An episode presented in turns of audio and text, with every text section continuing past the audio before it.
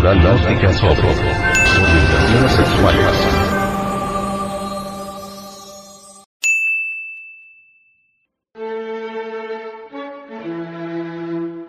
El sexo, la fuente única de la vida.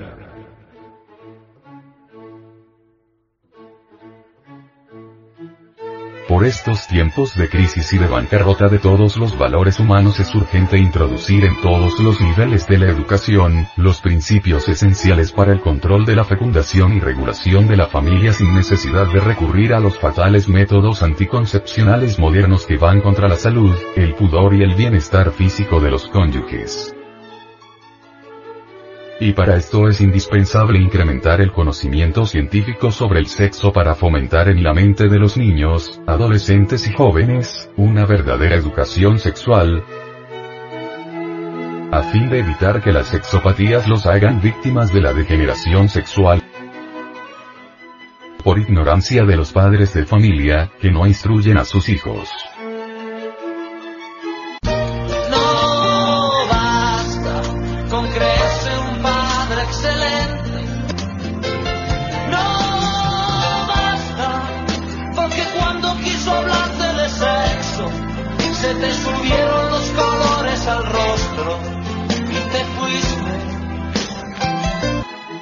Desafortunadamente, por esta época estamos tan degenerados en todos los aspectos, tanto moral, como en lo espiritual, social, etc., que el sexo es tenido como un objeto comercial, como una mercancía de consumo muy apetecida, como es el caso de la pornografía a través de los libros, revistas, panfletos, cine, teatro, prostitución. Estamos lejos de comprender que todas las criaturas vivientes existimos por la fuerza sexual, que es la fuente única de vida, que es el punto central que hace posible nuestra existencia. El sexo tiene tanta fuerza, que mueve a toda la naturaleza, y no habrá aparato o instrumento en el mundo capaz de medir su poder maravilloso que hace posible la reproducción de todas las especies. Es el centro motriz de la naturaleza.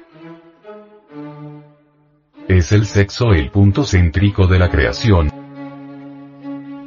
El centro de la vida y de la muerte. Es el centro que nos proporciona la felicidad y también la desgracia. Quien sepa manejar y canalizar sabiamente la energía sexual, de hecho se convierte en un hombre diferente, capaz de extraerle a la vida, los más exquisitos capullos de felicidad y sabiduría. Si se nos ocurriera decir que en cada célula sexual, espermatozoo, existe una partícula de conciencia, y que en cada gameto femenino también existe una parte atómica de conciencia, y que la inconsciencia de la humanidad es motivada por la fornicación, o sea, la pérdida de esa substancia, que constituye las aguas de la vida. Porque de esas aguas seminales nace la vida, entonces veríamos que el sexo es la fuente de nuestra felicidad o de nuestra desgracia. Infortunadamente, la gran masa humana solo le interesa el sexo como instrumento del placer instintivo de la carne, pero en forma científica o divina, a nadie le importa. Nosotros somos animales pensantes o mamíferos intelectuales, pero sexualmente no nos diferenciamos en nada del animal inferior. No obstante podemos asegurar sin temor a equivocarnos, que el animal irracional respeta más a la naturaleza. Mas hay algo que el hombre siempre argumenta a favor de la fornicación. El sexo es el órgano de la reproducción y se necesita la eyaculación para la procreación de la especie. Pero ocurre que después de gestada la mujer, el varón sigue fornicando, o sea, eyaculando el semen, entonces ¿qué? Al fin y al cabo el varón fornica con el pretexto de engendrar un hijo, pero después de engendrarlo sigue fornicando con la disculpa de que el organismo necesita desahogarse y que si no eyacula la sustancia sexual semínica, se puede volver loco. Habráse visto adefesio más grande del mamífero intelectual para estimular su fornicación. será posible que la suprasexualidad vuelva loca a las personas, por el hecho de conservar la energía sexual para no degenerar su organismo ya que no se le extrae la sabia potencia energética? ¿Acaso los hombres y mujeres que practicaron esta clase de castidad o de suprasexualidad, entre muchísimos, Pablo de Tarso, Jesús de Nazaret, el Buda Gautama, Hermes Trismegisto, Juana de Arco, Quetzalcoatl, Moisés, Teresa de Jesús, Francisco de Asís, fueron locos. ¿Quién es el loco? El sabio casto que da testimonio con hechos de los beneficios y milagros de la suprasexualidad, o la persona ignorante que con muchos cartones y pergaminos argumenta tales absurdos, ¿Conoce acaso la masa humana porque los grandes hombres se hicieron grandes? La humanidad está llena de ilustrados ignorantes que son los que coadyuvan para el deterioro y la degeneración de nuestra especie humana. Cuando les aconsejan que forniquen y se masturben para que no se vuelvan locos. Habráse visto mentalidades más dañinas y perversas, se necesita una técnica sobre el dominio del sexo que debe comenzar por prácticas especiales psicológicas y físicas que conlleven al manejo natural de la fuerza sexual, mediante el ritmo de la misma naturaleza sin violentar las características de cada cual en su aspecto natural. Estamos hablando de la transmutación sexual de varones y mujeres.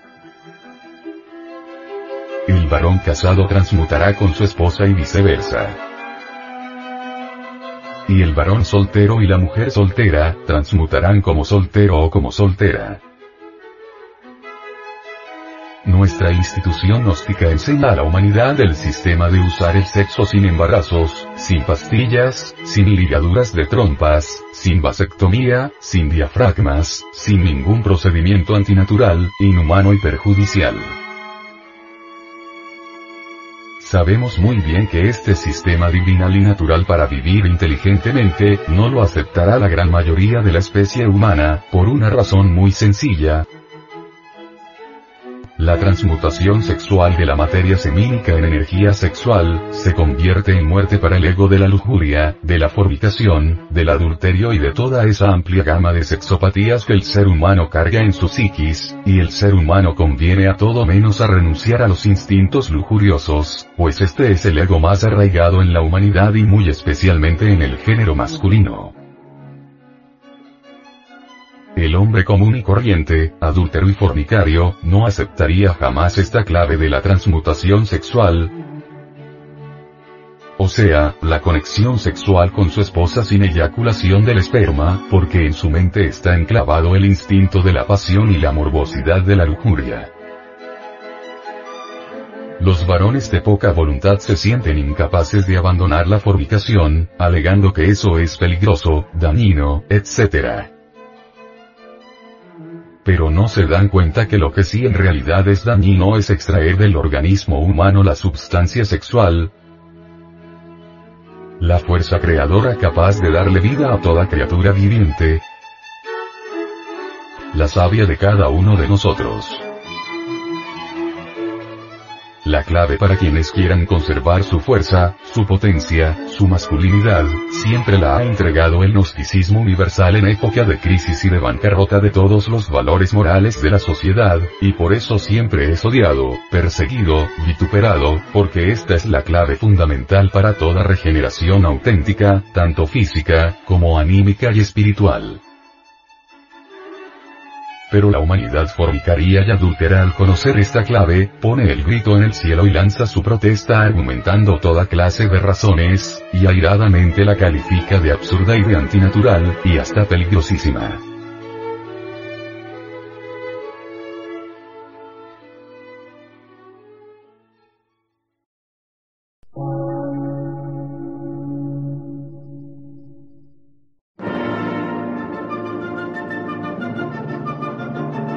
Emisora, gnóstica, transmundial. Por una nueva civilización y una nueva cultura, sobre la faz de la Tierra.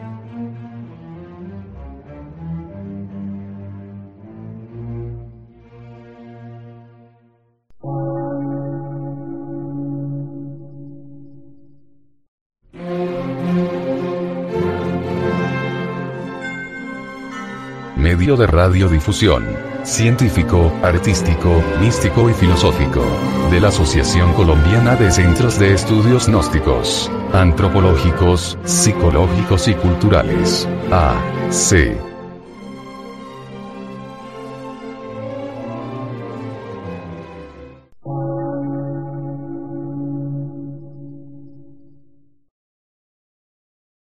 Lectura en movimiento. Difusión sin fronteras.